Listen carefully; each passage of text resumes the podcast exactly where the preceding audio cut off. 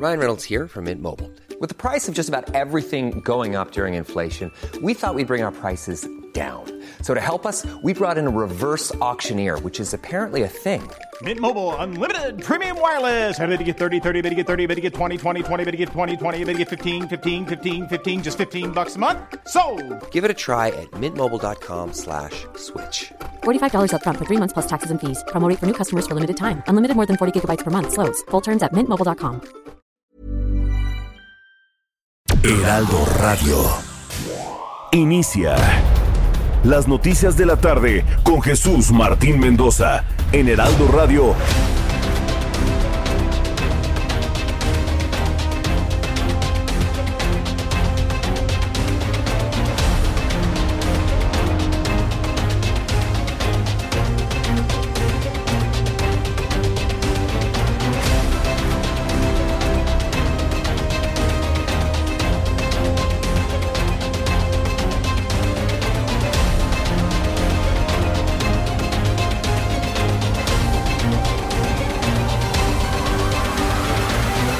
Las 6 de la tarde en punto, hora del centro de la República Mexicana. Bienvenidos, muy buenas tardes. Iniciamos el Heraldo Radio correspondiente a este miércoles. Estamos a la mitad de la semana, 20 de octubre del año 2021. Me da mucho gusto saludarle en este momento todos los radios. Los radios de toda la República Mexicana, los equipos de radio en este momento se están sintonizando en las frecuencias del Heraldo Radio, aquí en la capital del país, 98.5 de FM. Dígale a todos que las noticias están en el Heraldo Radio. Súbale el volumen a su radio y le tengo toda la información importante hasta este momento.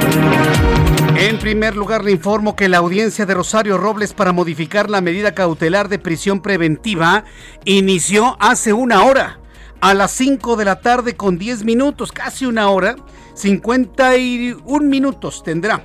Aproximadamente Pigmenio Mendieta, abogado de la exfuncionaria, señaló que desconoce si hay un acuerdo con la Fiscalía General de la República para evitar la orden de aprehensión por delincuencia organizada. Todavía en este momento es un misterio si Rosario Robles junto con su defensa podrán lograr el que se siga defendiendo en libertad. En el momento en el que lo sepamos, por supuesto estaremos en comunicación con usted, se lo estaremos dando a conocer de manera oportuna aquí en el Heraldo Radio. Así que todos vamos a quedarnos pendientes en torno a ello. Mientras tanto, en otras noticias importantes, la organización Sí por México anunció que trabajan para tejer una gran alianza con el PAN, con el PRI, con el PRD, con el Movimiento Ciudadano para arrebatarle la presidencia al Movimiento de Regeneración Nacional y para que sea un candidato o candidata de la oposición quien gobierne este país a partir del 2024. Un anuncio importantísimo que ya lo veíamos venir, lo hemos comentado desde hace mucho tiempo.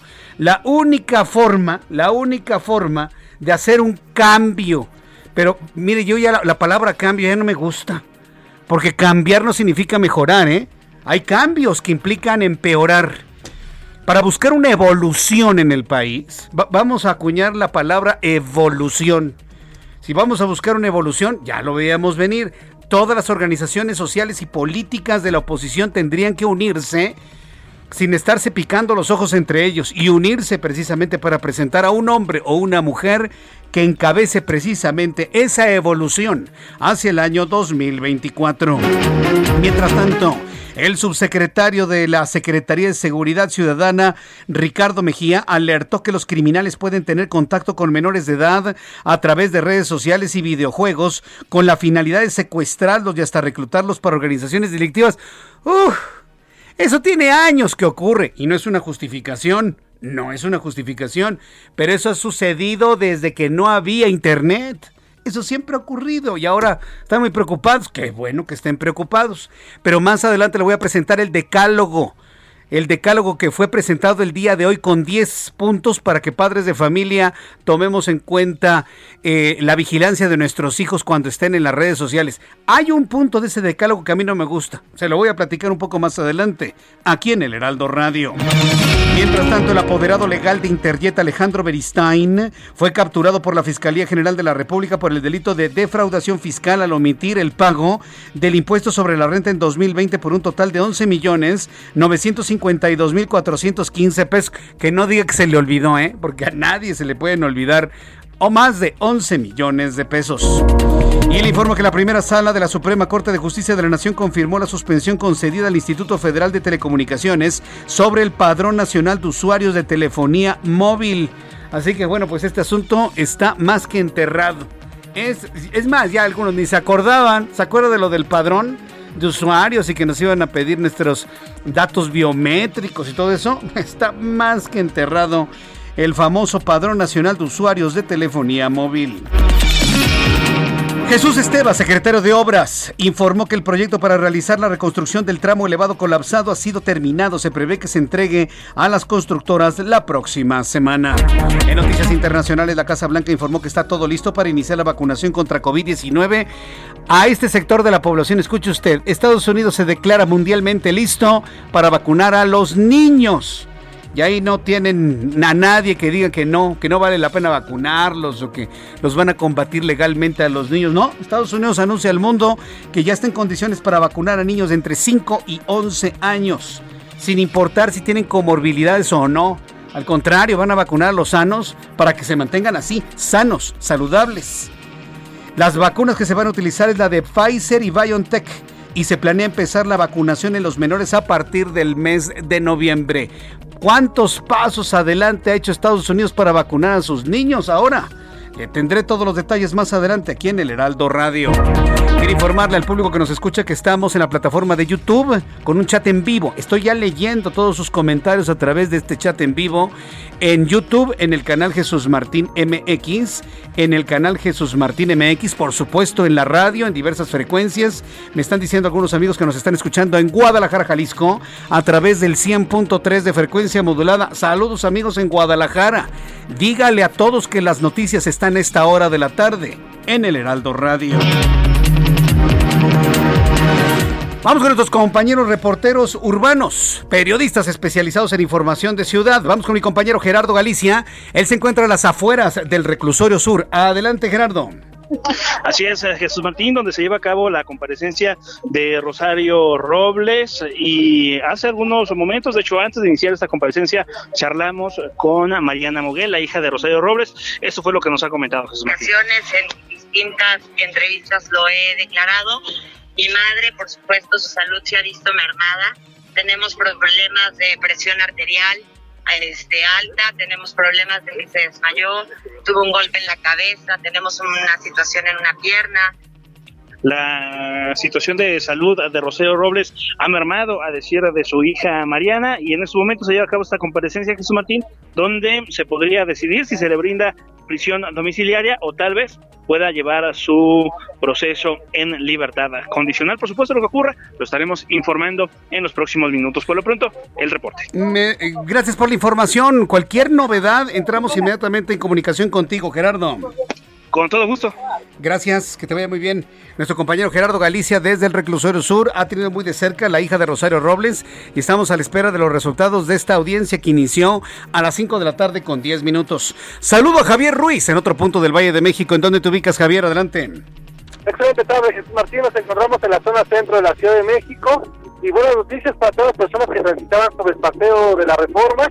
Y es que había una marcha, Jesús Martín, que salió del Ángel de la Independencia ya hace unos momentos ha llegado al Zócalo de la ciudad, telefonistas quienes estaban manifestando y se apoderaron de todo el paseo de la reforma. Afortunadamente, pues ya fue reabierto por parte de elementos de la Secretaría de Seguridad Ciudadana, quienes realizaron cortes a la circulación.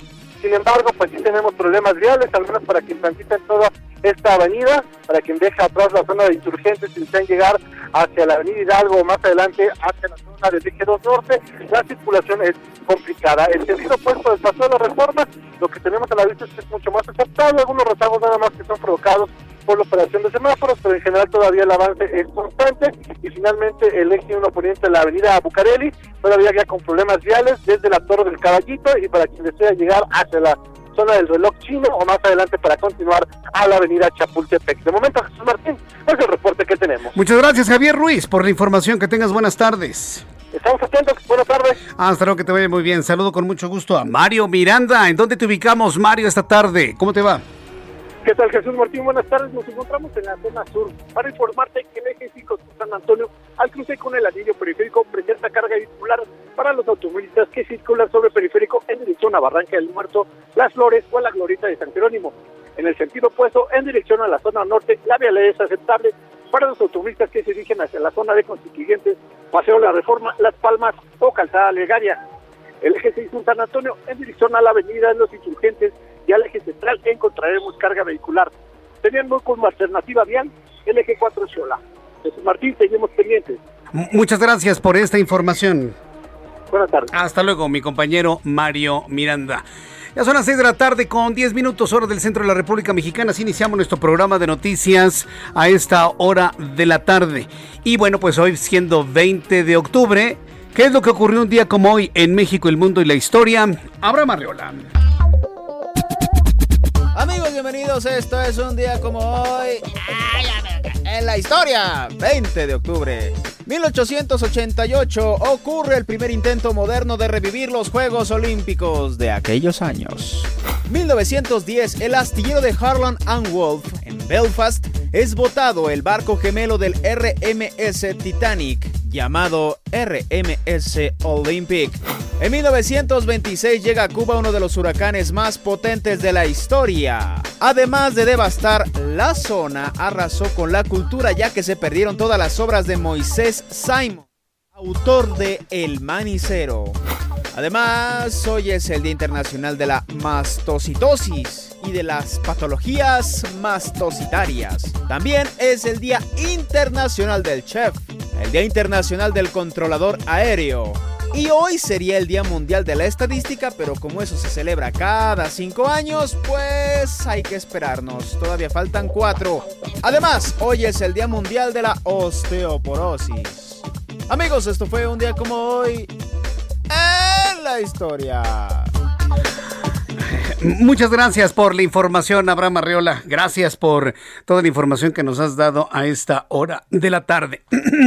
y claro, saludamos y festejamos a quienes cumplen años, festejan su santo hoy en este día. Bien, cuando son las 6 de la tarde con 11 minutos hora del centro de la República Mexicana, bueno, ya tenemos correcta nuestra transmisión a través de, de YouTube. Ya, ya la tenemos. Estamos listos para que usted a través de YouTube en el canal Jesús Martín MX se conecte conmigo y me envíe un mensaje, algún comentario, todo lo que usted guste decirme a través de YouTube en el canal Jesús Martín MX. Vamos a revisar las condiciones meteorológicas para las próximas horas. El Servicio Meteorológico Nacional, que depende de la Comisión Nacional del Agua, nos informa sobre las condiciones que habrán de prevalecer durante las siguientes horas. Mucha atención, tenemos alertamiento de color naranja. Esto significa que tenemos a una onda tropical, a número 38, una zona de baja presión con potencial de ciclón, el frente frío número 5, una línea seca y canales de baja presión. En el informe meteorológico, en el informe meteorológico se da a conocer que durante esta noche y madrugada del jueves, la onda tropical número 38 asociada con una zona de baja presión con probabilidad de desarrollo ciclónico al sur del Golfo de Tehuantepec y canales de baja presión en el suroeste del Golfo de México, en la península de Yucatán, van a provocar lluvias puntuales intensas acompañadas de descargas eléctricas y posible caída de granizo en Chiapas. Lluvias muy fuertes en Guerrero, Oaxaca, Veracruz, Tabasco y Quintana Roo. Además de lluvias fuertes en Campeche y Yucatán. Otro canal de baja presión genera lluvias fuertes en el Estado de México. Mientras tanto, el Frente Frío número 5 recorre el norte de México, interacciona con una línea seca sobre Coahuila, originando chubascos con tormentas eléctricas, posible caída de granizo, rachas de viento de hasta 50 kilómetros por hora en Coahuila y también en Nuevo León. Ya con estos elementos atmosféricos, pronóstico del tiempo para las siguientes ciudades. Amigos que nos escuchan a través de la radio y nos ven a través de las plataformas digitales, entre ellas YouTube. Bueno, pues le informo. En la ciudad de Guadalajara, Jalisco, una temperatura mínima de 14 grados, una máxima de 29, en este momento 28. En Monterrey, Nuevo León. 19 grados la temperatura mínima, máxima 29, 27 en este instante. En Tijuana, Baja California, mínima 10, máxima 22, 20 grados en este momento en Tijuana. Llueve de manera copiosa en Mérida y además está haciendo frío en Mérida. ¿Por qué hace frío en Mérida? Porque hay 24 grados. Eso es frío para andar en chamarra. En la ciudad de Mérida, 24 grados. La mínima 23 para mañana al amanecer, la máxima alcanzará 36 grados mañana en la ciudad de Mérida. Cuernavaca, Morelos, mínima 14, máxima 25. En este momento medio nublado. Y creo, ah, mire, también está lloviendo con eh, intensidad en este momento en Oaxaca. Amigos, en la ciudad de Oaxaca, temperatura mínima 3 en este momento, 23, máxima para mañana 25. En la capital del país, en este momento, 21 grados la temperatura en este instante. La mínima mañana al amanecer 13 y la máxima 25 grados Celsius.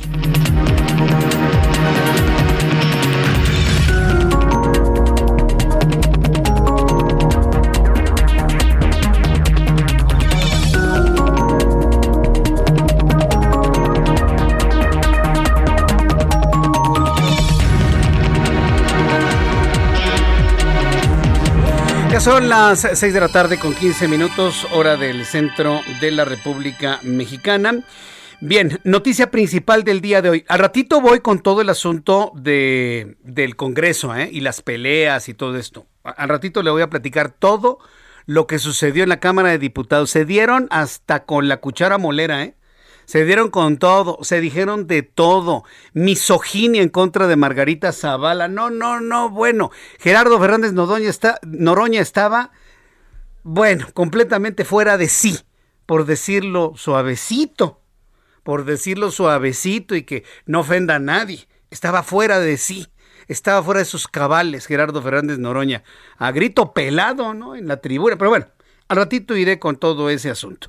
Antes quiero informarle que hay una, noticia muy importante desde el ámbito político y me parece que es un anuncio que semanas antes de que el actual presidente mexicano cumpla tres años al frente de la administración pública, es decir, como nuestro empleado, administrador, porque eso es lo que es finalmente alguien que preside un grupo de personas que administran el país, eso es ser un presidente, alguien que preside una mesa o que preside un grupo de personas. Antes de que se culpan tres años de esa, de esa contratación que hicimos en el año 2018, hoy se hace un anuncio muy, muy importante que puede generar cosas nuevas en cuanto en, en la carrera política rumbo al año 2024, porque hasta este momento solamente hay un competidor, se llama Morena. Y en este momento lo único de lo que se habla es quiénes van a ser los aspirantes de Morena a la presidencia de la República.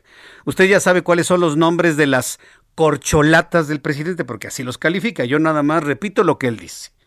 Las corcholatas del presidente. Pero en cualquier juego, sea el político o sea de cualquier índole, no tener rivales está contra las reglas. Y el día de hoy, bueno, pues ya surge un movimiento social político, ya, ya existía, pero el anuncio que hizo es hoy le da un cambio completamente a esta configuración política en México. La organización Sí por México, creo que todos la conocemos, ¿no? La organización Sí por México encabezada por Claudio X González, por Gustavo de Hoyos Walter, con quien platicamos de manera frecuente aquí en este programa de noticias, hoy hicieron un anuncio muy importante. Súbale el volumen a su radio sobre todo las personas que están muy preocupadas y atendiendo lo que hacen los movimientos sociales y políticos de oposición. Hoy la organización Sí por México anunció que trabajan para alcanzar una gran alianza con los partidos políticos Acción Nacional, Revolucionario Institucional, de la Revolución Democrática e inclusive el Movimiento Ciudadano. El objetivo de esta gran alianza, que se entreteje desde la sociedad civil, invitando a los partidos políticos que tienen la infraestructura, evidentemente política, mediática, visible para cualquier candidato. El objetivo de todo ello es ganar las elecciones presidenciales en 2024. Así de claro, así de abierto, así de transparente. Vamos a hacer una alianza para con un candidato o candidata ganar la presidencia de la República en 2024 y así se conforme el primer gobierno de coalición en la historia del país. Un gobierno que aglutine a todas las fuerzas políticas, a todas. Y cuando digo a todas, inclusive hasta los disidentes de Morena, ¿eh? porque ya empieza a haber disidencia. Lo vimos ayer en la noche en el Congreso cuando una diputada de Morena no estuvo de acuerdo en que se le quite la deducibilidad a, a, quienes donan asociaciones civiles. Se declaró seropositiva de inmunodeficiencia adquirida. Dice, si no hubiera sido por los apoyos de las asociaciones civiles, yo no estaría aquí. ¿Y sabe lo que pasó? Le pusieron una rechifla, le gritaron traidora. No, no, no, no, una cosa verdaderamente increíble. Pero bueno, hablemos, hablemos de la disidencia. Están tratando de jalar a todas las ideologías del país, inclusive a los disidentes de Morena. ¿eh? Porque de que los hay, los hay. Nada más que pues tienen, tienen miedito, pues sí tienen miedito. Y no es para menos, ¿eh? Al conmemorar el primer aniversario de la fundación de Sí por México, Gustavo de Hoyos Walter convocó desde ahora a analizar los perfiles de posibles aspirantes para lograr una candidatura presidencial de unidad de toda la oposición que cuente con un amplio respaldo no solo partidario, sino ciudadano. Es decir, estaríamos, estarían abriendo el abanico para que eh, se pueda configurar una persona, hombre o mujer, que llegue a la presidencia de la República no necesariamente siendo un político, no necesariamente estar afiliado a un partido. Y esto abre el abanico a intelectuales, a escritores, a sociólogos, políticos, por supuesto. Abre el abanico a periodistas. Y hay varios visibles, ¿eh? Hay varios visibles que podrían en un momento dado, en el conocimiento de las cosas, estar, estar en esa baraja de nombres que están diciendo. ¿no? El, el asunto fue verdaderamente interesante lo anunciado el día de hoy. Bien, cuando ya son las 6 de la tarde con 20 minutos hora del centro de la República Mexicana, bien, pues estaremos Voy a buscar a Gustavo de Hoyos hoy, mañana, pasado mañana, para que nos platique cuál es la idea y a quién visualizan para que sea candidato o candidata en este momento o una serie de nombres ¿no? que pueden estar en la mesa. Bien, entro en contacto con mi compañera Elia Castillo, reportera del Heraldo de México. Ella estuvo muy pendiente de la sesión ordinaria, lo que sucede hasta este momento, luego de 19 horas de debate, incluido un enfrentamiento entre Morena y el PAN. El presidente de la Cámara de Diputados, Sergio Gutiérrez Luna, declaró por tercera vez un receso durante la discusión del dictamen de la miscelánea fiscal. ¿Qué horas tan difíciles? Elia Castillo, adelante, buenas tardes. Muy buenas tardes, Jesús Martín. Así es. Bueno, eso ocurrió justamente a las seis de la mañana de este miércoles, donde luego del zafarrancho que protagonizaron los diputados del PAN y de Morena en la tribuna del Pleno de la Cámara de Diputados, pues se declaró de, eh, por tercera vez este receso para continuar con las reservas, las 511 reservas que presentaron diputados de todas las fracciones parlamentarias que conforman esta Cámara de Diputados. Te comento que a las 4 en punto de la tarde se reinició esta sesión aquí en la Cámara de Diputados eh, para continuar con estas, eh, la discusión de estas reservas, aunque previo a ello hubo una reunión por parte de la Junta de Coordinación Política. Te comento que lo, la oposición pues se negó a recortar o a empaquetar las reservas que aún faltan, que son más de 300.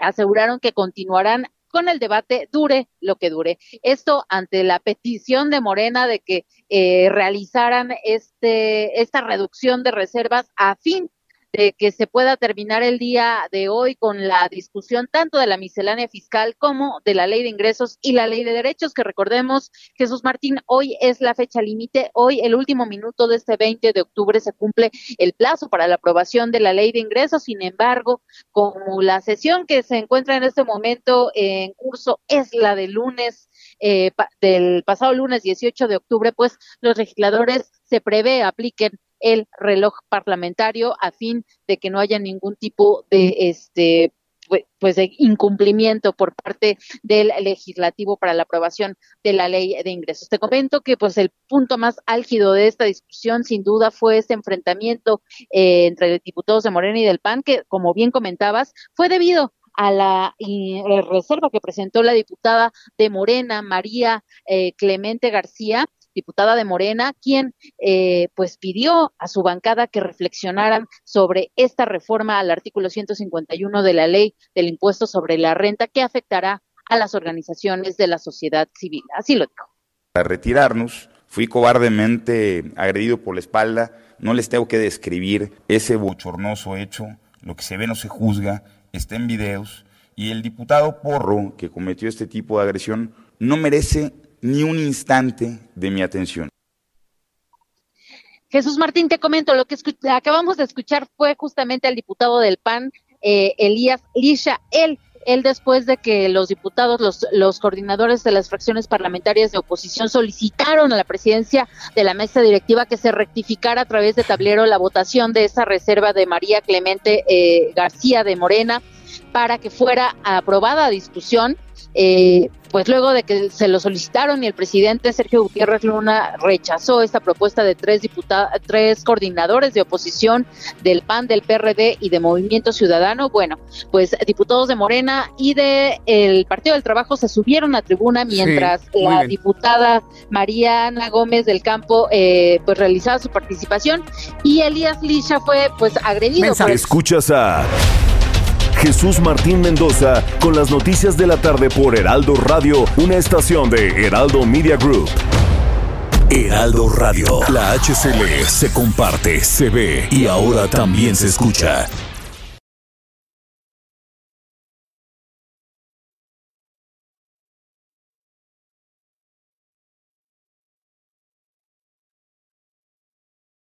Heraldo Radio. Escucha las noticias de la tarde con Jesús Martín Mendoza. Regresamos. Amigos del Heraldo Radio, como siempre me da mucho gusto saludarlos y en esta ocasión pues vamos a platicar con Beatriz García Nicolat, directora de la agencia Vegani de Rivera del Duero. ¿Cómo estás? Muy buenas tardes. Muy buenas tardes, muy a gusto, muchas gracias por invitarnos. Estamos en el espacio de Jesús Martín Mendoza, muchas gracias por la oportunidad y bueno, pues vamos a entrar de lleno en materia. ¿Qué importancia, Betty, tiene la presencia de tu producto y marca en la tercera edición de Vallarta Nayarit Gastronómica?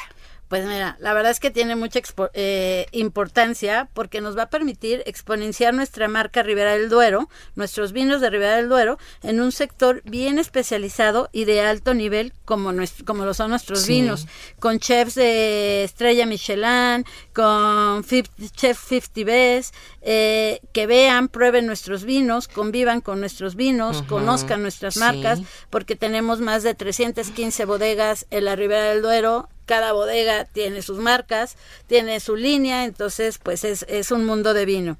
Eh, es un escaparate muy importante, hacemos un networking muy importante con toda la industria gastronómica, porque bueno, es un evento don, top con los chefs tops, con los patrocinadores top y con una organización pues top, ¿no? Todo, increíble. Todo va. Todo top. todo top. ¿Qué, representa, eh, Betty, este magno evento en la promoción turístico-gastronómica de México, pero ahora, ahora sí que para el mundo? Pues mira, representa la reactivación de la economía, la presencia de nuestra industria que está viva, golpeada, pero bueno, viva. La primera, el primer evento de esta nueva etapa en un protocolo completamente diferente. Eso significa un esfuerzo doble. Eh, representa una escaparate al mundo de que en México se pueden hacer y se hacen bien las cosas. Y vaya que se hacen, y lo vamos a ver, ¿verdad? Próximamente, ya en unos días. ¿Cuál es tu opinión de este evento Vallarta Nayarit Gastronómica 2021? Es muy importante saberlo porque estamos en una normalidad diferente. Diferente, claro. Pues mira, es un evento muy balanceado, es un evento eh, muy especializado en lo que es gastronomía, pero en gastronomía tenemos varias vertientes. Entonces, ellos cubren todas estas vertientes, el patrocinador, la clase de el chef, eh, la exhibición, las ponencias. Entonces, es un evento muy balanceado que nos permite eh, cubrir pues todas nuestras expectativas, ¿no? Claro. ¿Qué fechas? ¿Dónde se va a llevar a cabo este evento? ¿Cómo podemos ampliar la información al respecto? Porque seguramente muchos de nuestros radioescuchas están interesados en, asistir. ¿Se puede? Sí, eh, sí se puede, siempre y cuando compren sus, sus cenas. Eh, tienen que viajar a Vallarta o a Nayarit. Se hace del 28 al 31 de octubre. Llegan al lugar eh, por medio de la página Vallarta Nayarit Gastronómica. Ahí está el programa, descargan el programa y ahí ven las ponencias, los cookie shows o las cenas que les interesan compran su acceso y pueden entrar sin ningún problema. Y también vía remota. Y también vía remota por redes sociales y por la página web. Perfecto, entonces recordamos la fecha, por favor. Es del 28 al 31 de octubre y los eventos empiezan muy temprano y acaban tarde. Entonces todo el día estaremos ahí con miles de cosas, ¿no? Ay, qué agasajo. Me platicabas hace ratito que es interesante tener chefs de otro nivel que, que los top, ¿no? Sí, eh, eh, las estrellas Michelin no se dan en México, son galardones que no tenemos en México y de repente que venga alguien con esa especialidad culinaria a cocinarnos, bueno, pues es un agasajo. Claro que sí, ya te vas pronto. ya, el jueves. Muy bien. Pues muchísimas gracias a Beatriz García Nicolat, directora de la agencia Vegani de Rivera del Duero, y que tengan mucho éxito. Muchísimas gracias, igualmente ustedes. Gracias a ti. Regresamos a las noticias con Jesús Martín Mendoza. Gracias.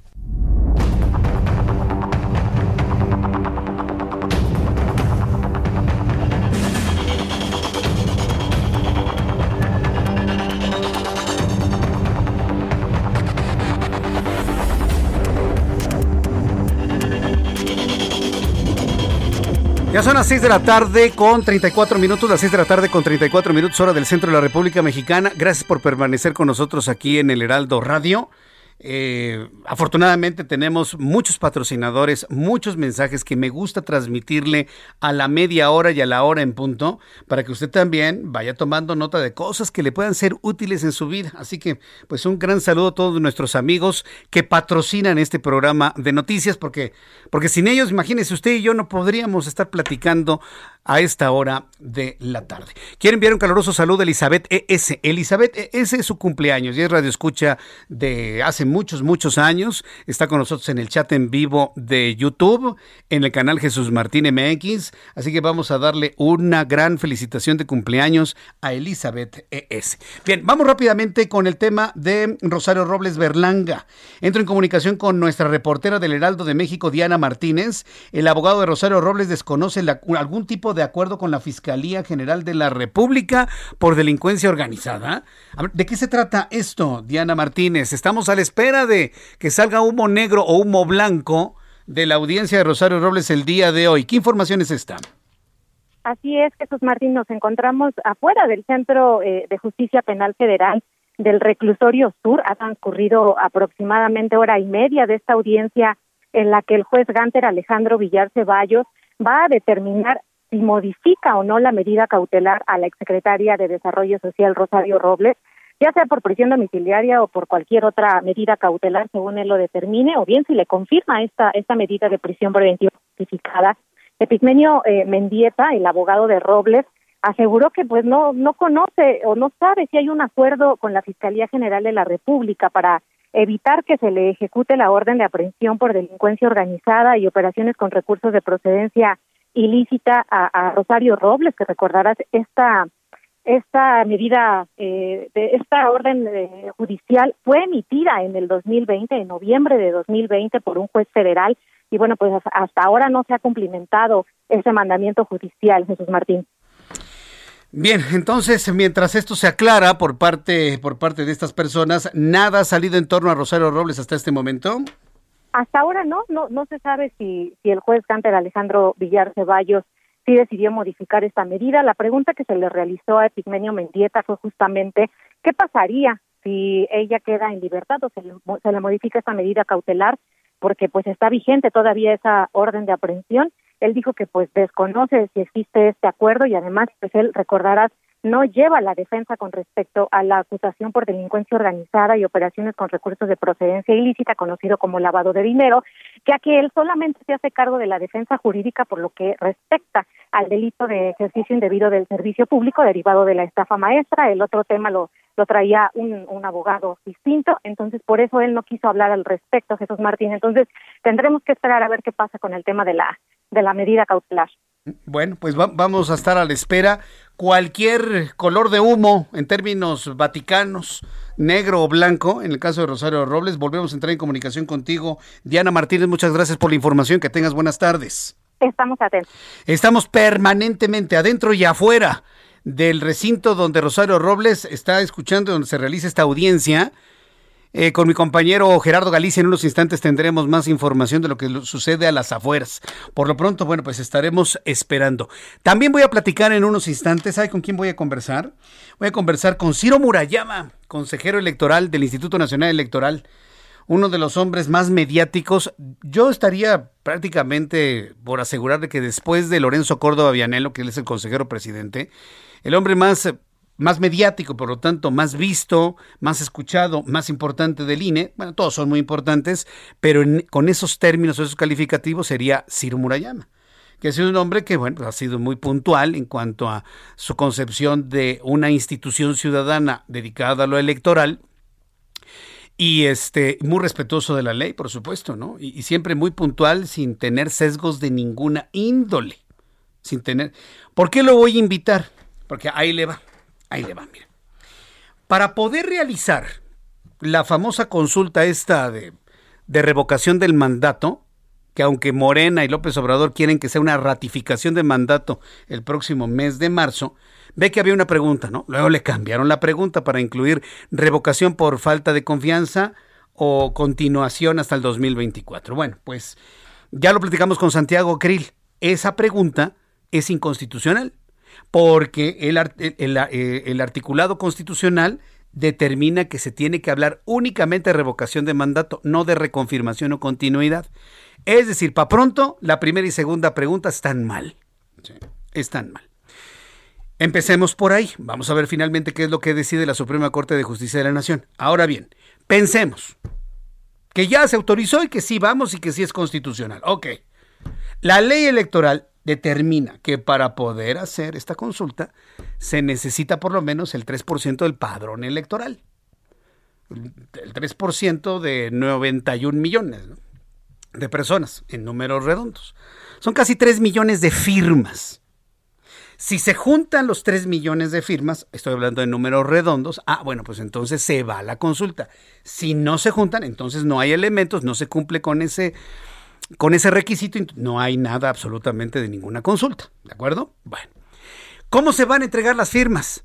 El Instituto Nacional Electoral había pensado en que fuera a través de sistemas digitales, a través de la página del INE o a través de la plataforma, página que sea, a través de un teléfono celular. Bueno, Morena no quiere. Morena dice que no, que porque no todos tienen celular. Ah, hay, hay, hay, el otro día vi a unos jóvenes que estaban limpiando los, los eh, parabrisas de los coches aquí en Insurgentes y Río Miscuac y traen iPhone 12, traen mejor celular que yo y que usted. O sea, que no me vengan, Morena, a decir, no, no, no. ¿Cómo lo consiguieron? Vaya usted a saber. Creo que ya todos sabemos por dónde podría ir la bolita. Pero de que me vengan a decir que no, que no, no, no tienen celular. Sí, hay sectores de la población que no tienen telefonía celular. Estoy completamente de acuerdo. Pero con ese argumento dice, no, no, no. Tiene que ser en papel. A ver, en tiempos de la tecnología, en tiempos de los celulares, en tiempos de lo digital, en tiempos de la seguridad que le puede dar usted un registro a través de Internet, nos sale Morena con que quieren que las firmas sean en papel. ¿Qué nos acuerdan lo que pasó con el señor Bronco que gobernaba el estado de Nuevo León cuando quiso ser candidato a la presidencia de la República de manera independiente? ¿No, no le sacaron toneladas de papel de firmas apócrifas? Nos vamos a exponer a que cualquier partido político, no voy a hablar de uno en específico, ponga a sus bots y a sus empleados y a sus siervos de la nación a hacer garabatos como si fueran firmas, al fin que nadie va a revisar millones de firmas. Eso es lo que está pidiendo Morena. ¿Puede usted creerlo?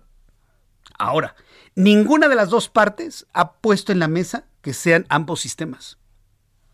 Que en, los lugares más recónditos de la República Mexicana se dé la posibilidad de algún papel foliado, ¿no? Nos vamos a gastar un dineral en eso, ¿no?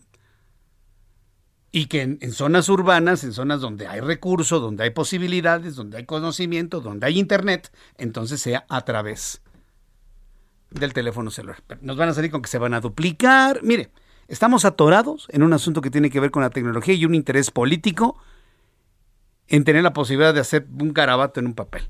A mí me dirán lo que quieran, pero cuando alguien dice que sea en papel es porque tienen pensado en embarazar urnas. Cualquiera puede hacer un garabato, hombre. Cualquiera puede hacer un garabato que sea una firma. Sobre eso voy, a platicar con Ciro Murayama una vez que tenga ya contacto con él aquí. pero, le quise hacer toda esta descripción para poder entender por dónde viene el problema. Eso de la consulta creo que ha sido lo más complejo de los últimos dos ejercicios que se han hecho. Este ha sido el más complejo, el del próximo mes de marzo. Bien, continuamos con otro asunto que tiene que ver con la línea del metro aquí en la capital de la República. Atención amigos que nos escuchan en otras partes del país. Cuando ustedes vengan a la capital a, visitarnos, a hacer negocios, a visitar a la familia, seguramente van a utilizar el sistema de transporte colectivo metro. Cuando el metro esté ya a su máxima capacidad en la línea 12, bueno, pues las otras líneas van a, van a experimentar una despresurización de demanda. Eso, finalmente es lógico. Por eso de ahí la importancia de esto que puede tener alcance de carácter nacional. Hoy, por ejemplo, el secretario de Obras Jesús Esteva informó que los documentos y el proyecto necesario para iniciar la reconstrucción del tramo elevado que colapsó, que se constituyó en una tragedia nunca antes vista, ¿no? Se cae el metro con trenes y con gente adentro el tramo elevado que colapsó en la línea 12 del metro fueron concluidas y espera entregarlos a la empresa Sixa la próxima semana.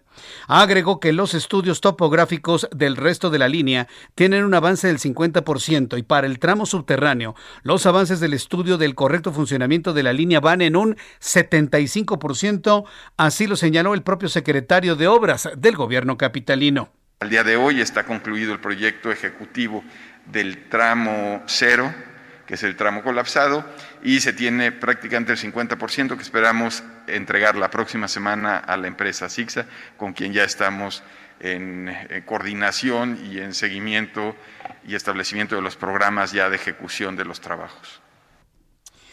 Esto fue lo que comentó Jesús Esteba. Yo lo único que quisiera es que revisaran los otros tramos del, del, tramo elevado, perdón la redundancia, ¿no? Los otros tramos elevados, los otros. No vaya haciendo que también estén despegados los pernos, protagonistas de la información, los pernos. Pero ya le platiqué el otro día cómo es eso de los pernos, ¿no? El perno tiene que fusionarse al concreto para que sus resistencias y flexibilidades se sumen y puedan flexionar y puedan soportar toneladas de tren que pasa durante varias veces a lo largo de, de todos los días de todos los años. ¿no? Entonces, eso es lo que de alguna manera es importante señalar, ¿no? Que estén bien los otros tramos, no vaya a ser que algún perno esté zafado por ahí. Como están adentro del concreto, pues ni modo que le hagan una radiografía, ¿no? No, no se puede, que yo sepa, no se puede. Pero en fin. Bien, cuando son las 6 de la tarde con 46 minutos hora del centro de la República Mexicana, hablemos de reactivación económica. Y uno de los aspectos que más pueden reactivar la economía es el turismo.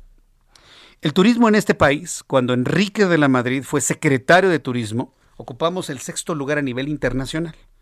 Ahorita ya no estamos en el sexto y creo que no estamos ni dentro de los diez primeros. Pero vaya, finalmente todavía México por sus playas, ciudades coloniales, eh, etcétera, etcétera, es uno de los lugares más reconocidos de, para el buen turismo a nivel internacional, afortunadamente. La tendencia es que el turismo se convierta en la industria que sustituya la entrada de divisas que antes nos proveía, por ejemplo, el petróleo, que es el turismo, que sean los servicios finalmente.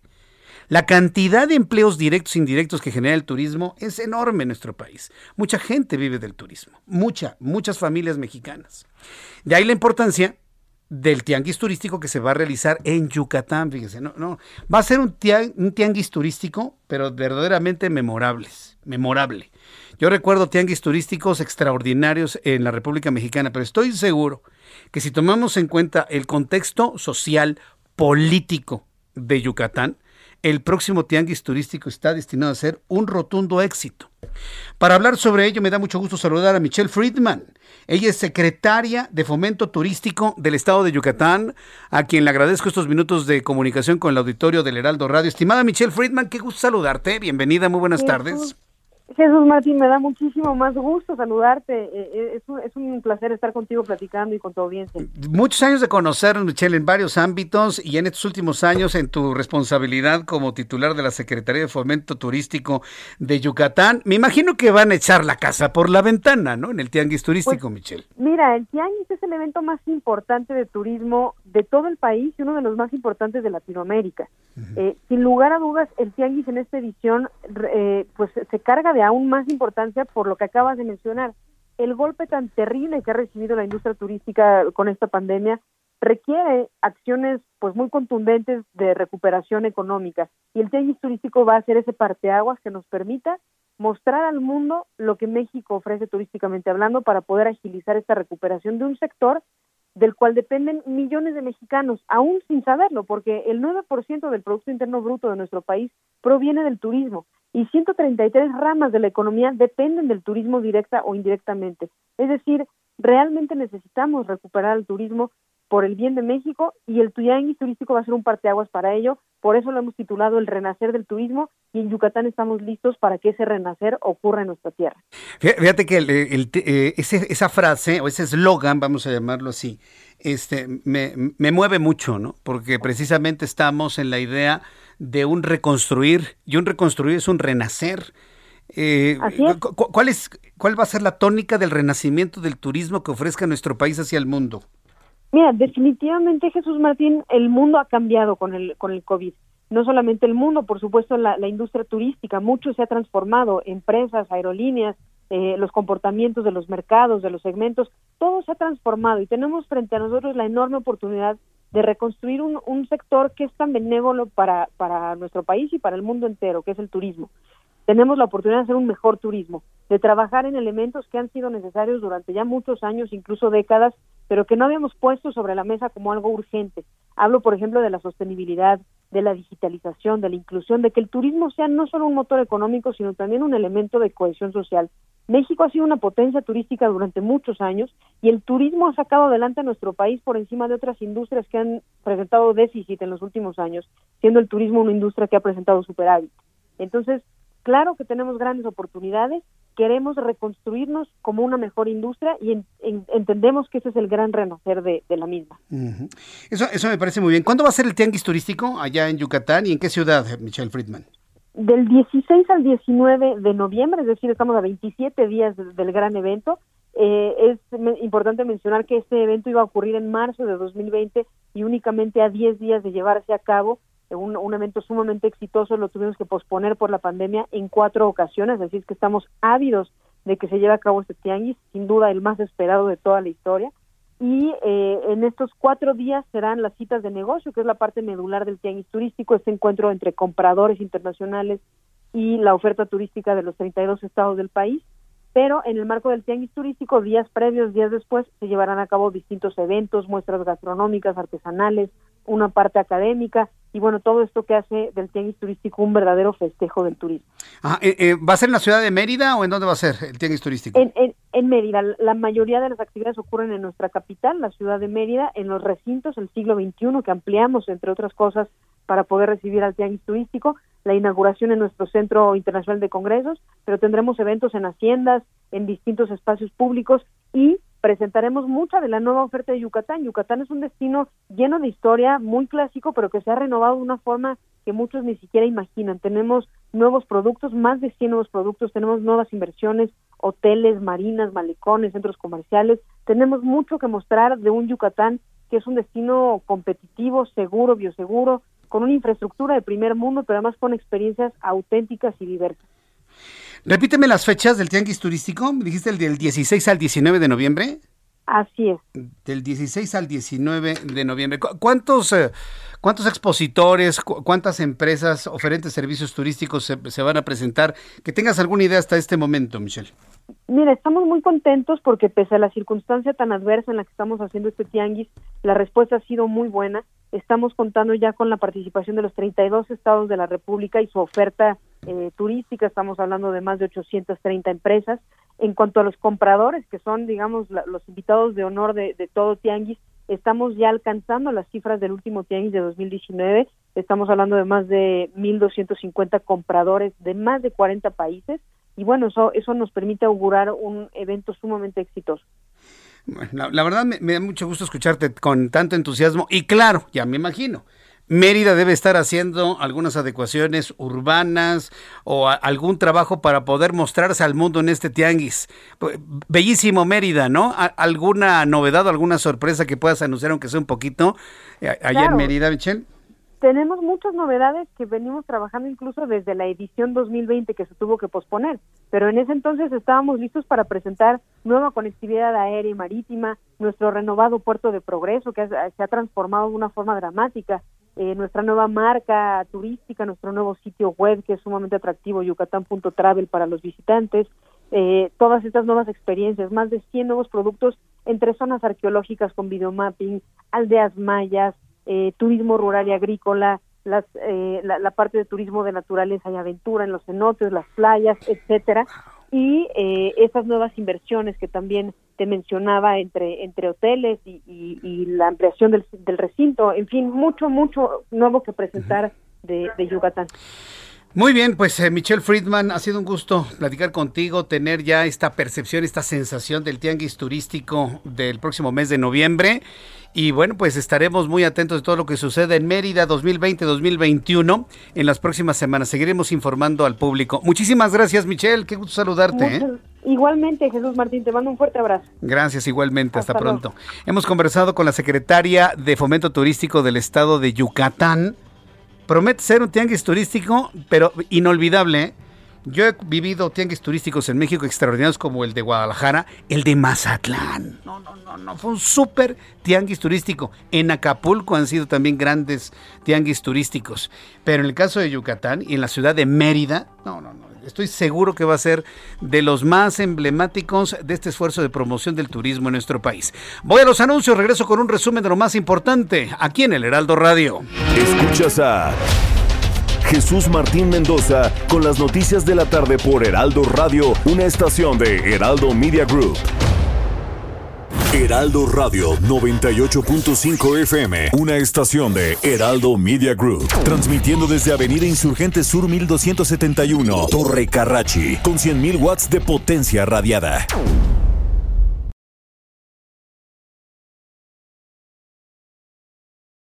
Heraldo Radio, la HCL se comparte, se ve y ahora también se escucha. Escucha las noticias de la tarde con Jesús Martín Mendoza. Regresamos.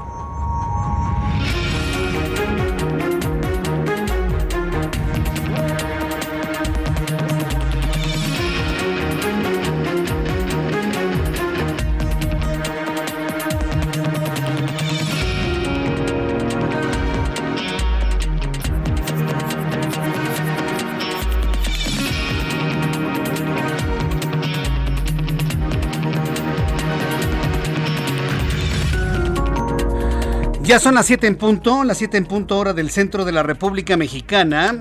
Le presento un resumen con las noticias más importantes en el Heraldo Radio. En entrevista con el Heraldo Radio, Michelle Friedman, quien es la secretaria de Desarrollo Turístico de Yucatán, mencionó que el mundo ha cambiado con la pandemia de COVID-19 y ahora tiene la responsabilidad de reactivar y reconstruir el turismo en México, pero de una mejor manera al buscar ser amigables con el medio ambiente a través de la sostenibilidad, la digitalización y convertirse en más que una actividad económica, ser un medio de cohesión social. Todo esto a propósito del próximo Tianguis Turístico Mérida, Yucatán 2021. El mundo ha cambiado con el, con el COVID. No solamente el mundo, por supuesto la, industria turística, mucho se ha transformado, empresas, aerolíneas, eh, los comportamientos de los mercados, de los segmentos, todo se ha transformado y tenemos frente a nosotros la enorme oportunidad de reconstruir un, un sector que es tan benévolo para, para nuestro país y para el mundo entero, que es el turismo. Tenemos la oportunidad de hacer un mejor turismo, de trabajar en elementos que han sido necesarios durante ya muchos años, incluso décadas, pero que no habíamos puesto sobre la mesa como algo urgente. Hablo, por ejemplo, de la sostenibilidad, de la digitalización, de la inclusión, de que el turismo sea no solo un motor económico, sino también un elemento de cohesión social. En más de este resumen de noticias, el Departamento de Justicia de los Estados Unidos ha solicitado a la Corte Federal de Distrito Este en Brooklyn, Nueva York, la realización del juicio contra el exmando mexicano Genaro García Luna para otoño de 2022, proceso que duraría aproximadamente ocho semanas. Por medio de una carta dirigida al juez Brian Coogan, los fiscales le indican a la Corte que pese a las diferencias generadas por la pandemia de COVID-19, está todo listo para la realización del juicio en contra de Genaro García Luna. El presidente de Rusia, Vladimir Putin, anunció hoy una semana no laborable del 30 de octubre al 7 de noviembre para intentar frenar los contagios de coronavirus e instó a los ciudadanos a vacunarse ante la pandemia de COVID, la cual ha tenido un repunte significativo en, en esos casos. En las últimas 24 horas, Rusia sumó más de un millón de muertes por COVID, mientras los contagios superan diariamente 30 mil. Grupo Carso, propiedad del empresario Carlos Slim, informó a la Bolsa Mexicana de Valores un convenio de colaboración y un acuerdo reparatorio con el gobierno de la Ciudad de México y el sistema de transporte colectivo Metro para realizar trabajos de rehabilitación y reforzamiento del tramo metálico elevado de la línea 12 del Metro en la Ciudad de México. Este miércoles, un corresponsal en Mosul, Irak, constató que las arcas del Banco Central de Mosul contenían sacos con billetes dañados de, eh, en esa ciudad iraquí que fue el bastión del grupo Estado Islámico. En el imponente edificio de techo ennegrecido, un camarógrafo de prensa vio a los obreros sacar de un gran agujero en el suelo varios sacos con paquetes de billetes muy dañados en bolsas plásticas negras. Estas son las noticias en resumen. Le invito para que siga con nosotros. Le saluda Jesús Martín Mendoza.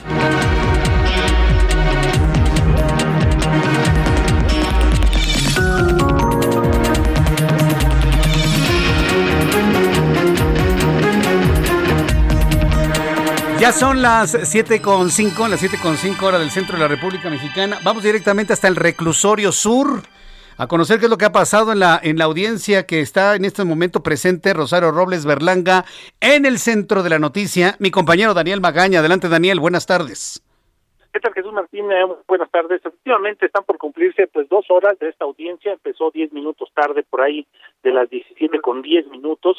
Durante esta audiencia, pues de Rosario Robles, Erlanga, el juez eh, pues determinó que no permitirá nuevos debates entre pues la fiscalía y la parte acusada, por lo que pues se definirá conforme a la determinación que tomó el tribunal colegiado para que se resuelvan las medidas cautelares. Realmente esta audiencia es para para esto. En este momento, pues también comentó que pues es prácticamente lo que se realizará en términos de la ejecutoria de amparo. No se permitirá nueva participación de las partes, sino pues que se resolverá con lo pues partido entre ellas, es decir, que se espera que no sea muy larga esta audiencia porque ninguna ni la parte eh, pues defensora ni tampoco el, Ministerio Público podrán hacer algún argumento. Por último te comento que pues platicamos con Epigmenio Mendieta, que es el abogado de Robles Berlanga, él pues nos comentó que por el momento pues desconoce la orden de captura por delincuencia organizada y lavado de dinero que otorgaría ya un juez eh, pues adscrito al Centro de Justicia Penal Federal desde Altiplano, así es eh, que hasta que no salgan también la hija de Rosario Robles nos comentó que pues no tenía conocimiento de esta otra denuncia pues al llegar aquí al reclusorio sur donde pues se lleva a cabo esta audiencia. Así que bueno pues van dos horas continuamos esperando bueno pues ya tener pues alguna de estas de estos escenarios que bueno pues el escenario si se eh, cumple esta orden de eh, los magistrados colegiados pues sería que se cambiara la medida cautelar y bueno pues pudiera enfrentar el proceso en libertad o también en prisión domiciliaria así que vamos a continuar aquí en la zona sur concretamente afuera del reclusorio sur para tener toda la información. Jesús Martín. Correcto, bueno, entonces dos horas y ni humo blanco ni humo negro sale de la chimenea, ¿verdad, Daniel? Así es, así es. Lo que, bueno, pues nos dijeron que podría no ser muy larga porque, como ya te comentaba, pues no van a intervenir, pues ni la defensa ni el Ministerio Público. Únicamente será el juez de control que tiene el caso el que determine cambiar la medida y de alguna manera acatar, pues la resolución que, bueno, pues ya dio este este amparo para que pues se cambie la medida cautelar que sería pues la medida de pues prisión preventiva oficiosa a bueno pues seguir el juicio en su domicilio o en, en, un arraigo domiciliario o bueno pues con la medida cautelar que el juez determine pero ya no sería la de prisión oficiosa aquí en, la zona del reclusorio sur y ella pues regresaría pues ya únicamente a cumplir el trámite a la zona de Santa Marta Catedral. Muchas gracias por la información, Daniel. Daniel Magaña se encuentra muy atento de lo que sucede allí en el reclusorio sur. Por supuesto, a las afueras también está Gerardo Galicia, un poco más adelante iré con él. Pero antes, Javier Ruiz, ¿en qué punto del Valle de México te encuentras? Buenas tardes. Buenas tardes, Jesús Martín. Nosotros continuamos recorriendo la zona centro de la Ciudad de México, en específico la calzada San Antonio Abad, donde el avance ya es bastante complicado, al menos para quien transita de la avenida Lucas Talamán y para quien esté llegar al entronque con el viaducto Miguel Alemán o bien para llegar hacia la calzada de Tlalpan. El sentido opuesto de San Antonio Abad, en general, el avance es mucho más aceptable, únicamente moderar la velocidad y donde hemos encontrado un verdadero estacionamiento es sobre la avenida Doctor Río de la Loza y su continuación la avenida Preservando Teresa de Mier, donde el avance es a vuelta de rueda para quien desea llegar al mercado de Sonora o más adelante hacia el eje 3 Oriente. De momento, Jesús Martín, es el reporte que tenemos. Muchas gracias por la información, Javier Ruiz. Estamos atentos, buenas tardes. Hasta luego, muy buenas tardes. Y ahora saludamos a nuestro compañero reportero Mario Miranda. Adelante, Mario, gusto en saludarte. Buenas tardes. ¿Qué tal, Jesús Martín? Buenas tardes. Nos encontramos en la Avenida Revolución, al cruce con Molinos, en donde en estos momentos la realidad es complicada para los automovilistas que se dirigen hacia la zona sur, como Barranca del Muerto o el eje 10 sur mientras que la vida es aceptable para, en Avenida Patrocismo en dirección al viaducto Becerra o al circuito interior. El viaducto Becerra en dirección al anillo periférico presenta carga vehicular. En el sentido opuesto, en dirección al aeropuerto, también encontraremos tráfico lento. Jesús Martínez, seguimos pendientes. Gracias por la información, Mario Miranda. Buenas tardes. Hasta luego, que te vaya muy bien.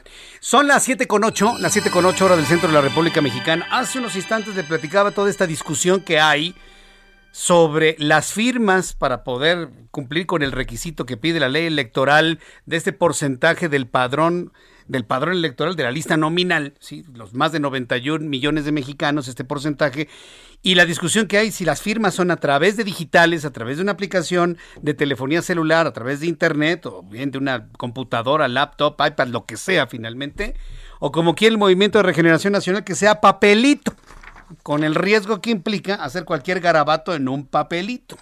Súbale el volumen a su radio en la línea telefónica. Ciro Murayama, consejero electoral del Instituto Nacional Electoral. Estimado Ciro Murayama, bienvenido. Gusto en saludarlo. Muy buenas tardes. Al contrario, el gusto es mío. Muy buenas tardes. Eh, eh, vaya discusión que ha habido sobre esto, ¿no? En el tiempo, en el tiempo de lo tecnológico, de las aplicaciones, todo el mundo tiene un teléfono celular con mayor o menor calidad, como sea, pero finalmente se tienen.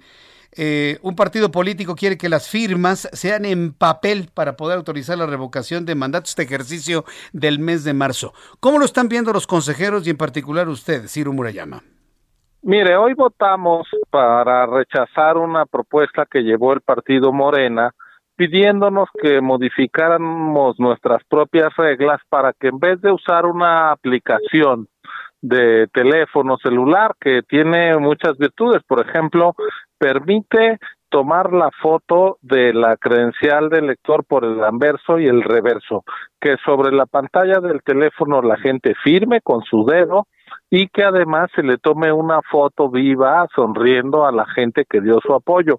De esta manera nosotros aseguramos que los apoyos que se entreguen correspondan a ciudadanos de carne y hueso inscritos en el padrón electoral que tenían su credencial y que aceptaron eh, con su firma dar ese apoyo, porque lo que hemos tenido en otros ejercicios son cientos de miles de firmas apócrifas. Los partidos políticos han tenido acceso en el pasado a los listados nominales y entonces lo que suelen hacerse eh, de manera pues fraudulenta es para decir yo tengo apoyos, yo tengo gente que me respalda, es vaciar los datos de esos listados en papel y uno no puede saber si en realidad fue la gente titular de esos datos quien dio el apoyo o no. El INE hizo varias visitas eh, de verificación a la gente que supuestamente dio apoyos, por ejemplo, a la consulta popular, y encontramos que más del 20% de la gente decía, yo nunca apoyé eso, este, no es cierto que yo esté respaldando. Entonces, como hay mucha suplantación, mucha trampa en esto de manejar los datos de la gente. Echamos a andar desde 2017 la aplicación. Con esta aplicación logramos detectar fraudes eh, de quienes aspiraron a ser candidatos independientes a la presidencia. Luego se puso este mismo instrumento a disposición de quienes quisieron formar nuevos partidos políticos en 2020 y siempre ha funcionado bien. Eh, paradójicamente hoy este partido Morena se opone a aquello que avaló en el pasado. Eh, pero bueno, pues el INE está siendo consistente y lo que decimos es la aplicación es muy ágil. Eh, de acuerdo a cifras del INEGI, en nuestro país eh, más de 80 millones de personas tienen teléfono celular y más del 90% de las personas que tienen teléfono celular tienen un smartphone, o sea, eh, estos teléfonos inteligentes que permiten la captura. Pero además, para aquellos que no tengan teléfono celular, no es obligatorio que quien dé el apoyo sea poseedor, sea dueño de un teléfono celular, porque los promotores de la revocación son los que necesitan tener el teléfono inteligente para tomar la foto de la credencial para votar, para tomar la foto de la persona, para mandar los datos. Así que es una herramienta que se ha probado una y otra y otra vez y a mí me sorprende que ahora se quiera ir al papel que es eh, pues un instrumento que es muy fácil de falsificar, que es pues rellenar en una hoja los datos que uno tiene de otra persona, poner, como usted decía, un garabato y con eso pretender que es un apoyo, un, apoyo válido y real. Entonces, pues en ese debate estamos, el INE quiere evitar cualquier tipo de fraude para nosotros, así como se habla de que es inmoral, incorrecto, tratar de adulterar un voto depositado en una urna, también nos resulta inmoral, incorrecto tratar de suplantar a una persona y hacerla pasar como alguien que está apoyando un ejercicio de revocación cuando la persona ni sabe, ¿no? Entonces, pues ese es el debate. Hoy el INE ratificó su decisión de que sea a través de un medio confiable, verificable y que no haya eh, suplantación de ciudadanas y ciudadanos en este ejercicio. ¿De qué va a depender que prevalezca la tecnología, la seguridad, la infalsificación de firmas? ¿Que prevalezca esto o el papelito falsificable, Ciro Murayama, señor consejero? Bueno, la última palabra la va a tener, como siempre en estos litigios, el Tribunal Electoral. Nuestro acuerdo ya fue impugnado por Morena y entonces pues ya el Tribunal Electoral nos dirá que vale. Si lo que el propio tribunal nos ha confirmado como la herramienta más confiable en los últimos años o si se va a cambiar el esquema. Yo espero que el tribunal, pues atendiendo a sus propios antecedentes, confirme que lo que sea más seguro para la gente y más confiable para la democracia sea lo que prevalezca. Bajo esta explicación que le ha dado al público, que nos escuche en todo el país, consejero Ciro Murayama, ¿debemos tener la sospecha que Morena quiere hacer trampa con eso? Pues yo hoy se los decía, no tengo claro que ellos quieran hacer, pero sí están impulsando un mecanismo que no es confiable, así que eh, por certeza más nos valdría a todos eh, respaldar la vía que más segura de resultado para los ejercicios democráticos y para los actores políticos. Ya están listos los consejeros del INE y hasta el consejero presidente a recibir todo tipo de señalamientos, comentarios, acusaciones por parte del presidente de la República, una vez que se está impulsando el que sea a través de aplicación el, obtener las firmas para la realización de este ejercicio en el próximo mes de marzo? Pues es que lo paradójico es que este ejercicio fue avalado por ellos cuando se trató de ver quién daba las firmas para la eh, la obtención de candidaturas independientes o la formación de nuevos partidos. Morena y el gobierno jamás cuestionaron que esta era una herramienta confiable y ahora sí, a mí me resulta sorpresivo, pero pues no voy a hacer especulaciones de cuáles son sus intenciones políticas. Yo solo digo que esta herramienta ha resultado muy confiable. Déjeme comentarle que desde que en 2017 se empezó a utilizar la app. Hemos recibido más de 17 millones de firmas a través de las apps y para la revocación de mandato se van a requerir solo 2 millones 800 mil. Es decir, la app ha demostrado capacidad para recibir muchos más apoyos, así que desde el punto de vista técnico y logístico no hay ninguna justificación para combatir este instrumento de certeza y confianza. Ciro Murayama, consejero electoral del INE, muchísimas gracias por estos minutos de explicación al auditorio que escucha El Heraldo Radio. Muchas gracias, señor consejero.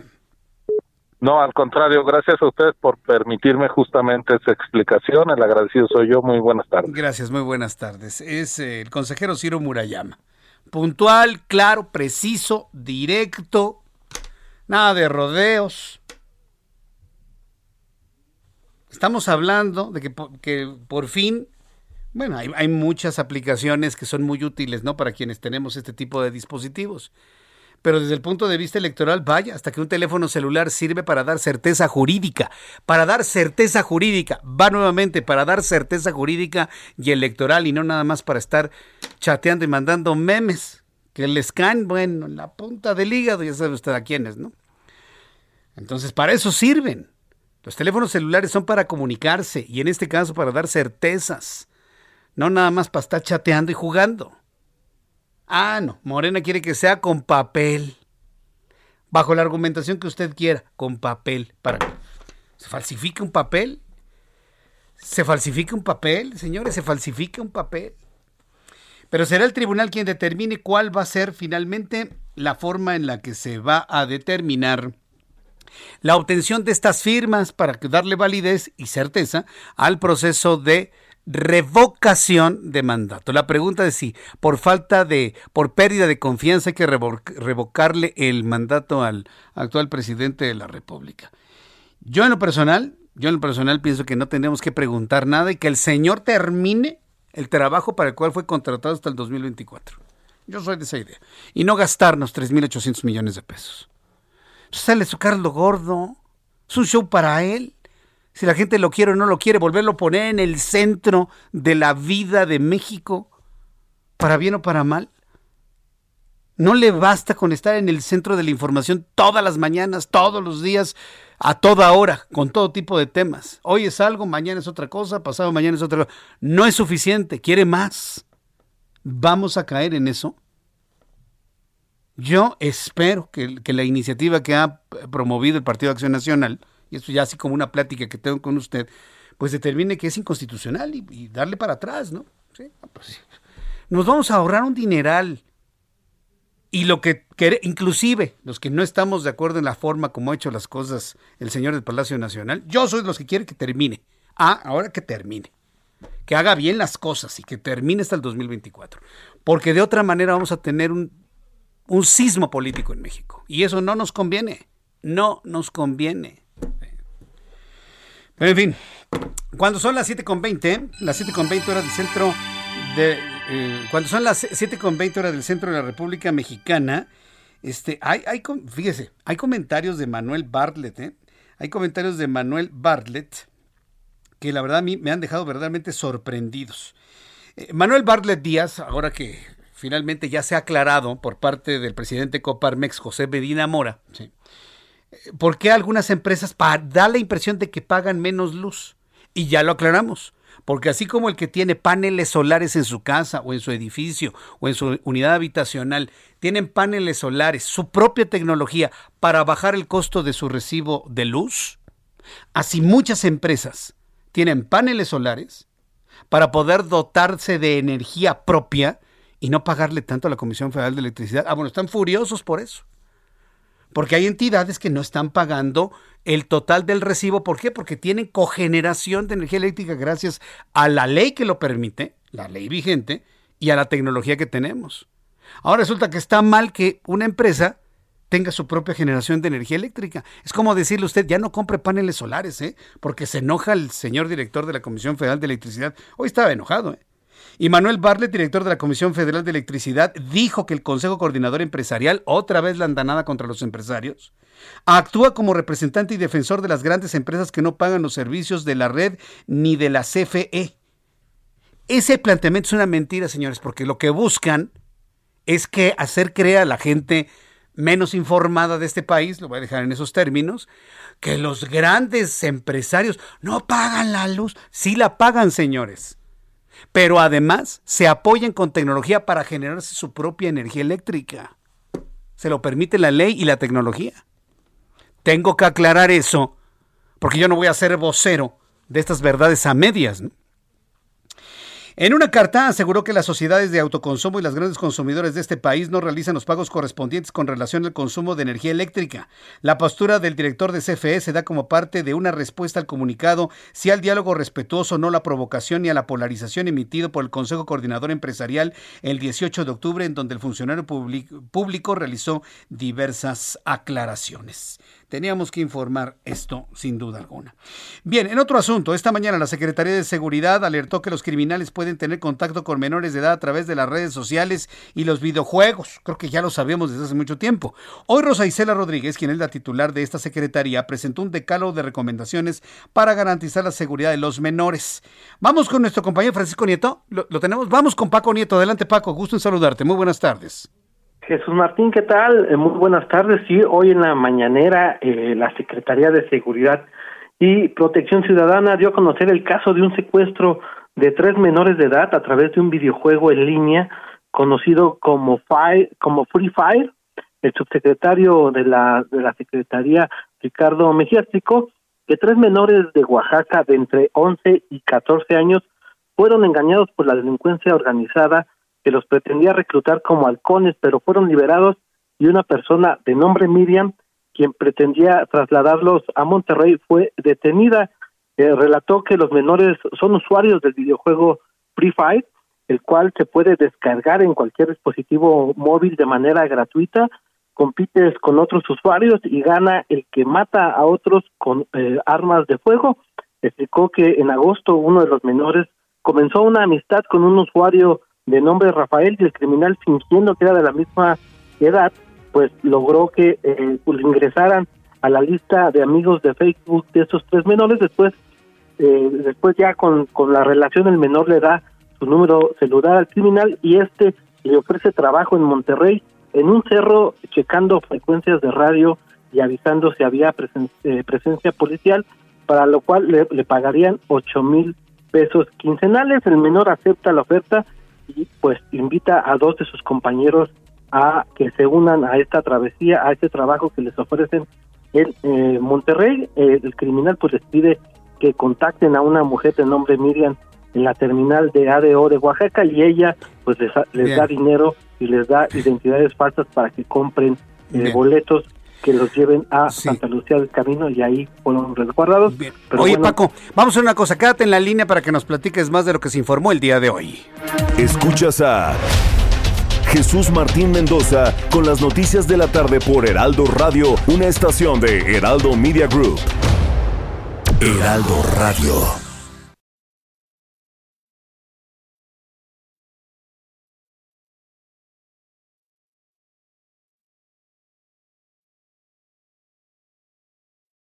Heraldo Radio.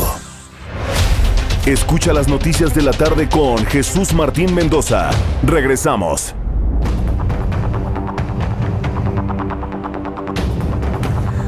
Son las siete y media, las 19 horas con 30 minutos, hora del centro de la República Mexicana. A ver, redondeamos rápidamente con Paco Nieto. Hoy, pues la, verdad, qué caso tan dramático el que nos has descrito, que describió hoy la propia secretaria de Seguridad Ciudadana a nivel federal y también dio un decálogo, ¿no es así, Paco Nieto? Sí, claro, es un caso que se entrelaza en el mundo virtual con el mundo real y que tiene que ver con los videojuegos donde adultos se meten a estos videojuegos donde los menores de edad pues, de manera gratuita pueden acceder a ellos y pues la mayoría de los juegos eh, de estos juegos son eh, violentos y bueno pues los, la delincuencia organizada hace uso de este tipo de herramientas para poder cooptar para poder secuestrar a menores de edad y que puedan ir eh, con ellos a, a, reclutarlos como como halcones y sí como tú ya lo adelantaste la secretaria de seguridad eh, y Protección Ciudadana, Rosa Isela Rodríguez, presentó un, de, un decálogo dirigido a los padres de familia para evitar riesgos en los videojuegos. Se advirtió que la ciberdelincuencia va creciendo a la par de las nuevas tecnologías y pues los padres deben estar muy atentos con lo que sus hijos hacen y con quienes juegan. Escuchemos este decálogo, Jesús. Estas las ponemos a consideración para que las debatan, las hablen con sus hijas e hijos, los padres de familia, los maestros. Número uno, no jugar ni chatear con desconocidos. Dos, establecer horarios de juego. Tres, no utilizar cuentas de correo electrónico personal sino generar nuevos para jugar. Cuatro, no proporcionar datos personales, ni datos telefónicos, ni datos bancarios.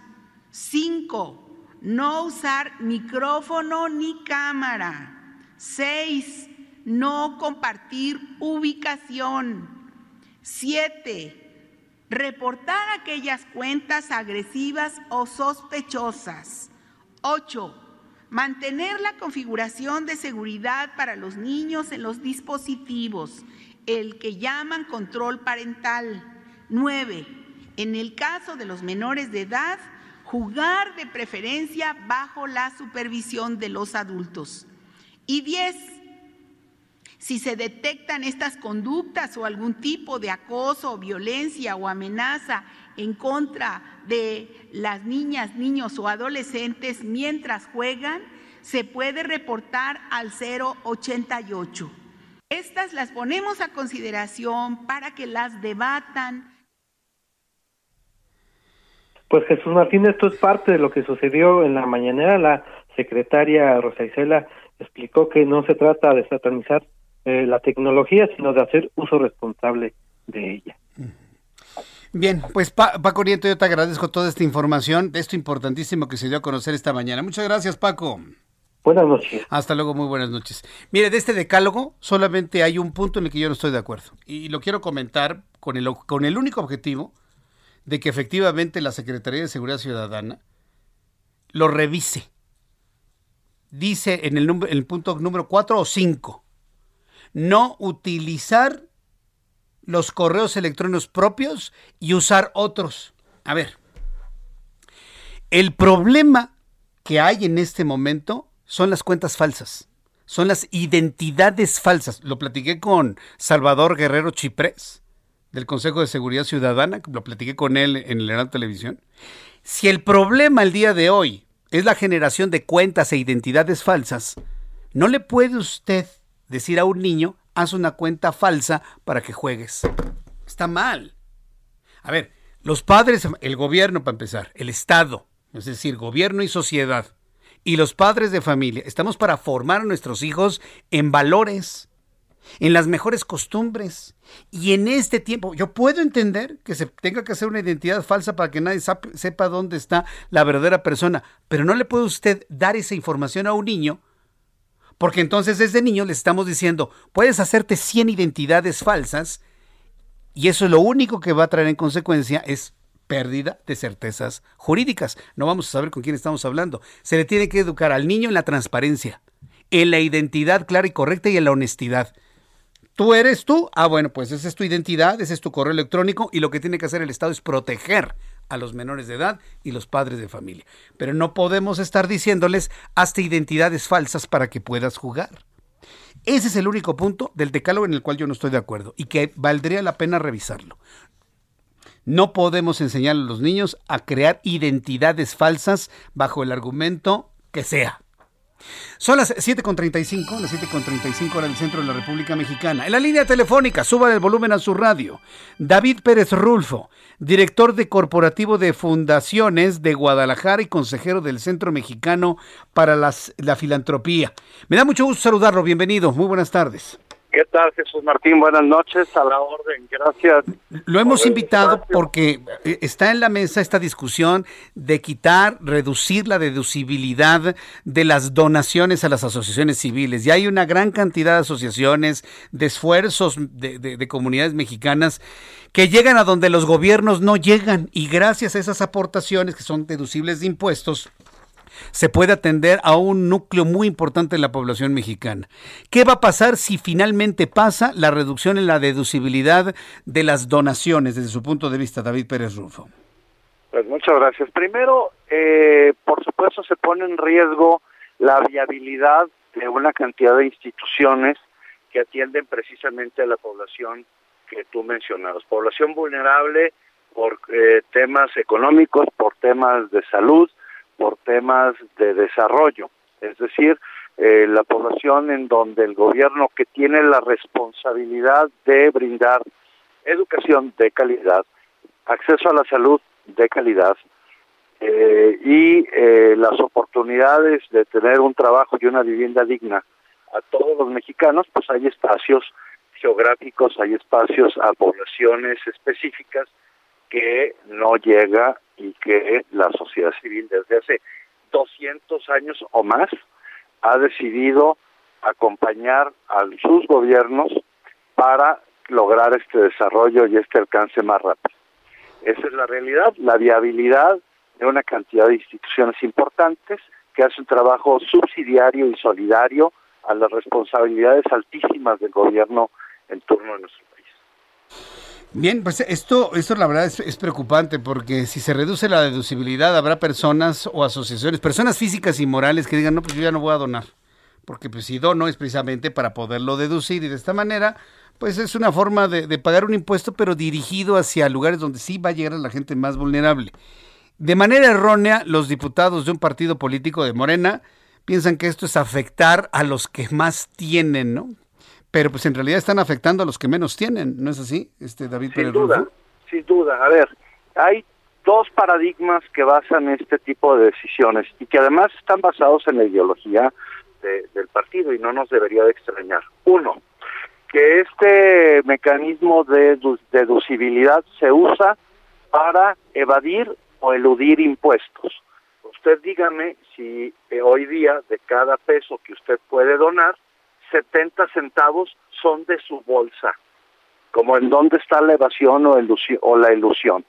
Lo que sí hay es una conciencia de que a través de los procesos burocráticos la atención al desarrollo es mucho menos eficiente y más cara. Y entonces se decide hacer un incentivo fiscal para que se apoye este tipo de organizaciones. Es el primer, el primer paradigma erróneo. El segundo paradigma es que el Estado debe hacer todo el tema social. Bueno, pues sí, en, un Estado ideal que no existe en el mundo, el, el deber del Estado es garantizar los derechos de, de toda su población.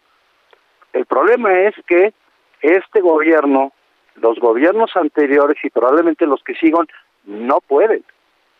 Y entonces están conculcando un derecho como ciudadanos de organizarnos y de financiar las causas y las eh, poblaciones y las zonas geográficas que creemos que necesitan ser atendidas. Y no solo de manera permanente o de manera, eh, eh, digamos, en temas eh, pragmáticos. Yo creo que se les está olvidando qué ha hecho la sociedad civil organizada en los sismos, qué ha hecho la sociedad civil organizada en las inundaciones y solamente el último ejemplo que hizo la sociedad organizada cuando hubo el parón por COVID el año pasado. Ay, David Pérez la verdad es que cuando yo escucho todo esto y, y veo que nada más prevalece la ideología y el miedo que le tienen los diputados de Morena a López Obrador, a mí me, me preocupa muchísimo porque si va a ser el miedo y la obediencia ciega lo que va a prevalecer en el país y no ir a un debate y al escuchar todas estas argumentaciones y no darse cuenta que están descobijando a los que prometieron cobijar, pues la, la, verdad es que sí es muy preocupante esta forma de hacer las cosas. Vamos a esperar qué es lo que sucede en el Congreso en estas discusiones y volveremos a charlar con usted, David Pérez Rufo. Muchas gracias por este tiempo para el auditorio del Heraldo. Muchas gracias. Con, con mucho gusto y estoy a la orden siempre. Muchas gracias. Hasta pronto. Es David Pérez Rulfo, director de Corporativa de Fundaciones de Guadalajara y consejero del Centro Mexicano para la Filantropía. Le voy a poner un ejemplo muy clarito para que usted me lo entienda. Varias personas del público me han dicho qué va a pasar con Teletón. No, pues, pues habrá empresas que ya no donen a Teletón porque ya no van a poder deducir el impuesto, que no es evadirlo, simplemente es garantizar que el dinero va a llegar a la atención de niños con parálisis cerebral o con cáncer o con autismo o con lo que tengan. Y no enviarlo a una bolsa que vaya usted a saber a dónde queda. Final, ese es el concepto. Yo hago una donación como persona física o moral con la certeza de que el dinero va a llegar a ayudar a personas que para comer, para atender sus adicciones, para tener medicamentos. Y es como si pagara yo ese impuesto, por eso se me deduce. Pero, pero no es para evadirlo. Le voy a platicar lo que significa techo, que es precisamente una iniciativa a través de donaciones para darle casa a los que no tienen casas. ¿Se imagina si pasa este despropósito de Morena? Ya no va a poder existir techo, por ejemplo. Y mucha gente, la más pobre, que confió en la actual administración, se van a quedar sin vivienda, sin techo. Ahorita vamos a platicar sobre eso. Vamos con Daniel Magaña hasta el reclusorio sur. Sí, Ah, se, nos cortó. En este momento ha fluido, está fluyendo información desde el reclusorio sur. Estoy en este momento comunicándome con nuestro compañero Daniel Magaña para conocer, luego de dos horas con 42 minutos, eh, con 32 minutos, dos horas y media, porque en realidad empezó como a las 5 y 10 esta audiencia de Rosario Robles, en donde ella y su defensa, pues están buscando, sí, mantener el proceso de defensa, pero ya con ella no recluida, sino ya en libertad y sobre todo con algún tipo de atención médica. Su hija ha explicado a los medios de comunicación hace unos instantes que tiene que tiene muchos problemas de salud. Vamos con Diana Martínez hasta el reclusorio sur. Adelante, Diana. ¿Qué tal, Jesús Martín? Buenas noches. Pues sí, ya eh, hay una decisión del juez Ganter Alejandro Villar Ceballos. La audiencia todavía continúa, sin embargo, pues ya determinó que la exsecretaria de Desarrollo Social, eh, Rosario Robles, permanecerá en prisión. El juez eh, Alejandro Villar Ceballos determinó que existe un riesgo de fuga, por lo que la exfuncionaria debe estar en la cárcel femenil de Santa Marta Catitla Martín. Esperamos a que salga el, el abogado de la exfuncionaria Epigmenio Mendieta. Se queda Rosario Robles tras las rejas. Es la noticia que en estos momentos el Heraldo de México le está transmitiendo en estos momentos. Sigue la audiencia. Diana Martínez, entonces la razón es la alta probabilidad de fuga por la que el juez ha determinado que Rosario Robles no, no se defenderá en libertad, sino que debe permanecer bajo reclusión. E, esto acaba de surgir hace unos cuantos instantes, ¿verdad? Así es, hace unos minutos, eh, pues, Jesús Martín, que no es la ah. diferentes recursos, Ajá. Eh, pues, salir del a ver, tenemos problemas en la comunicación debido a que precisamente en este instante gran cantidad de comunicaciones se están realizando a medios de comunicación para dar a conocer la noticia. Rosario Robles no logra su libertad. Rosario Robles Berlanga no logra el defenderse en libertad. El juez ha determinado que ante el gran riesgo de evasión, de fuga, se mantiene tras las rejas. Nos decías, Diana Martínez. Sí, Jesús Martín, que este argumento pues ya lo, han eh, señalado en otras en otras audiencias, justamente cuando se le impuso la prisión preventiva justificada. Posteriormente, pues Rosario Robles solicitó a través de diversos recursos también obtener su libertad para poder enfrentar eh, en, su casa, en prisión domiciliaria, el, proceso penal eh, por el delito de ejercicio indebido del servicio público. Sin embargo, pues vemos que el juez Ganter Alejandro fue firme en cuanto al criterio que ya ha mantenido desde desde que se le impuso la, prisión preventiva justificada a Jesús Martín. Barbaridad, vaya noticia, ¿eh? vaya noticia bomba en este momento. Eh, a ver si tenemos oportunidad de conocer reacciones de la hija de Rosario Robles. En cuanto lo tengas, volvemos a entrar en comunicación contigo. muchas gracias por la información, Diana Martínez. Sí, Jesús Martín, estamos atentos. Mariana Muguel no pudo entrar, es lo que nos informan. Están también otros familiares de Rosario Robles aquí afuera eh, eh, Mariana Moguel entró al centro de justicia, pero lo que nos informa gente cercana a ella es que no pudo ingresar a la audiencia, solamente la defensa. Bien, correcto. Cualquier novedad estamos en contacto de surgir en los próximos 15 minutos. Muchas gracias, Diana.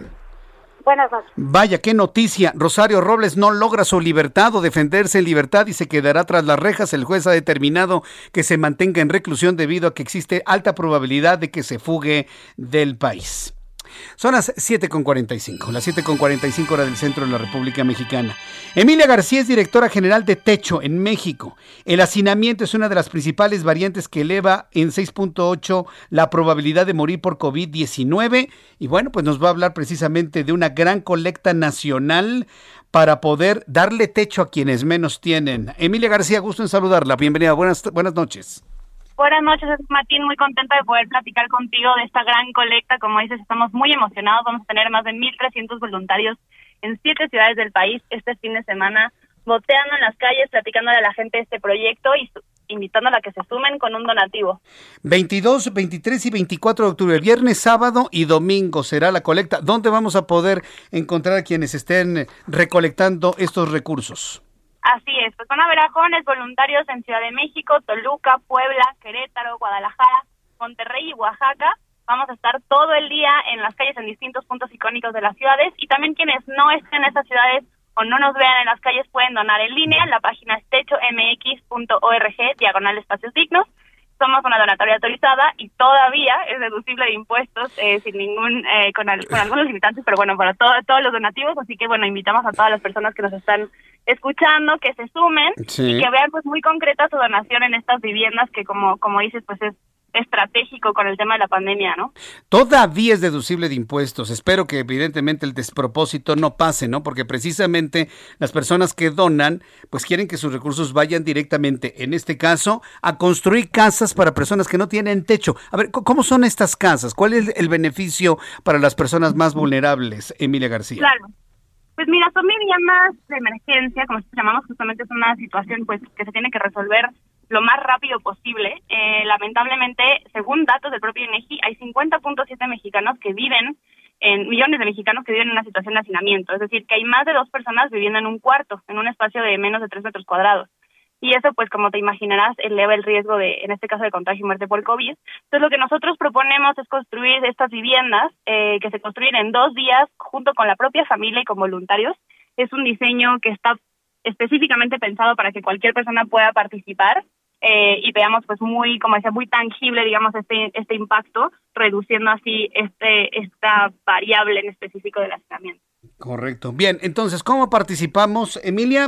Eh, eh, ¿En bote? ¿Podemos hacer donaciones más importantes? ¿Cómo se hace todo esto? Claro. Sí, pues en, en las calles donde nos vean, regálanos una sonrisa, una moneda, un billete y en redes nos encuentran como Techo MX y repito, la página es techomx.org, diagonal espacios dignos, Ahí mismo eh, pueden hacer su donativo en línea a través de PayPal y distintas tarjetas, eh, pedir su recibo deducible, como decía, es deducible de impuestos todavía. Eh, y ahí, bueno, nos, nos encantará además irles compartiendo la información de las familias. ¿no? Es muy emocionante después ver, pues ya tangible el apoyo que nos están brindando. Eh, eh, Emilia García, yo agradezco mucho estos minutos de comunicación con el auditorio del Heraldo Radio. Un fuerte abrazo y muchísimo éxito. A ver si nos comunicamos la próxima semana para conocer cómo le fue a esta gran iniciativa para darle techo a las personas que no tienen casa. Muchas gracias, Emilia. Muchas gracias a ti, Jesús Martín. Buenas noches. Hasta luego, buenas noches. De eso se trata el país. Es la sociedad organizada la que le ayuda a las personas con donaciones deducibles de impuestos. ¿Eso es lo que ya no quieren los de Morena? ¿Ya no quieren que hagamos esto? Porque dicen que evadimos los impuestos. Ya no quiere Morena que hagamos que la sociedad civil se organice de esta manera para poder hacer una gran colecta deducible de impuestos y poderle dar casa a los que menos tienen. Ya no quieren que hagamos eso. No que primero los pobres, diputados de Morena.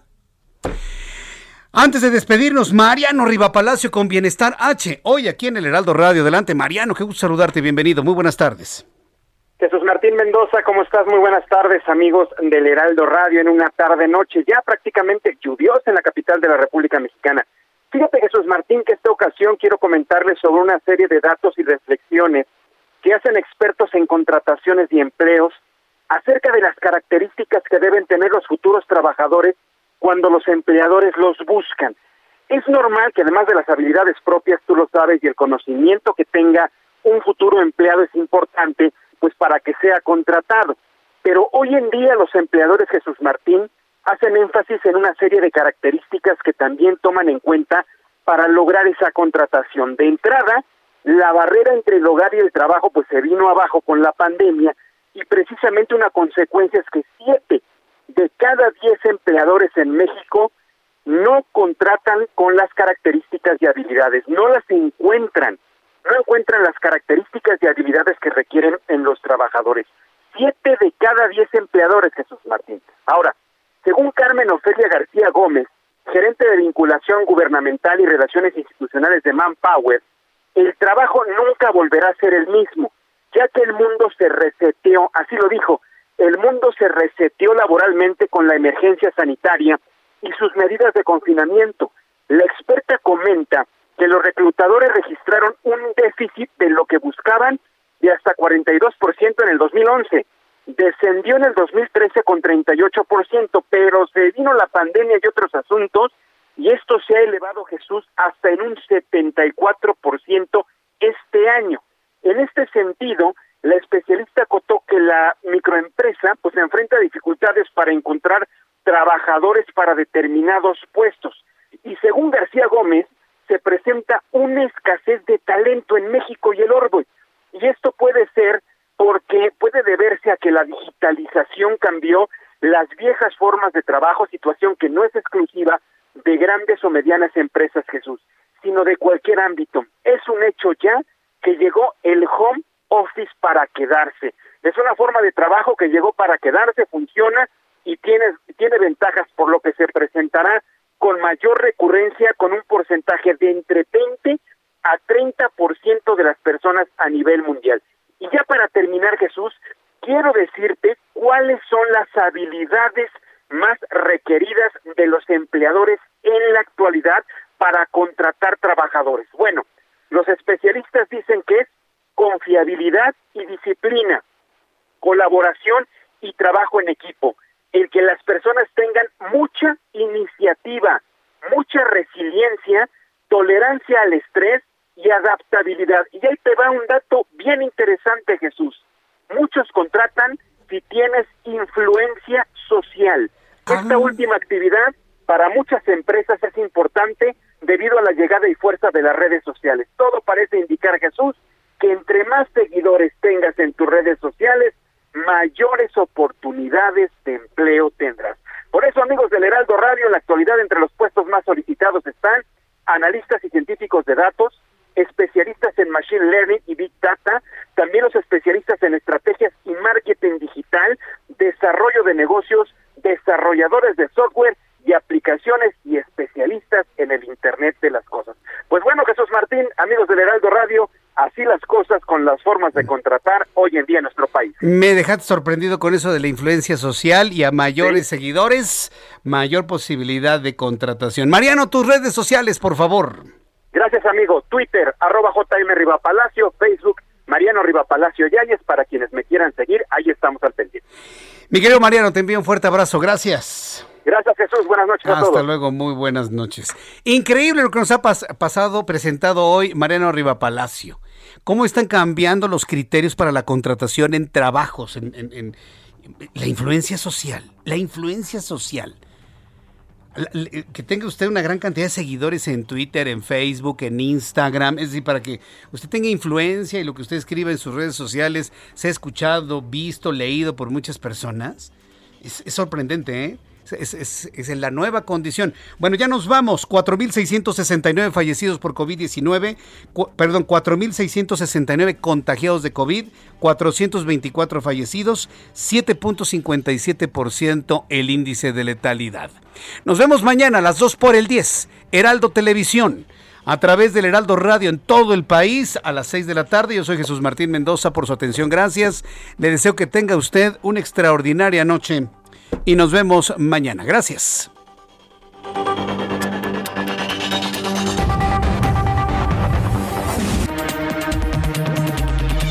Esto fue Las Noticias de la Tarde con Jesús Martín Mendoza. Heraldo Radio. La HCL se comparte, se ve y ahora también se escucha. Here's a cool fact a crocodile can't stick out its tongue. Another cool fact you can get short term health insurance for a month or just under a year in some states. United Healthcare short term insurance plans are designed for people who are between jobs, coming off their parents' plan, or turning a side hustle into a full time gig. Underwritten by Golden Rule Insurance Company, they offer flexible, budget friendly coverage with access to a nationwide network of doctors and hospitals. Get more cool facts about United Healthcare short term plans at uh1.com.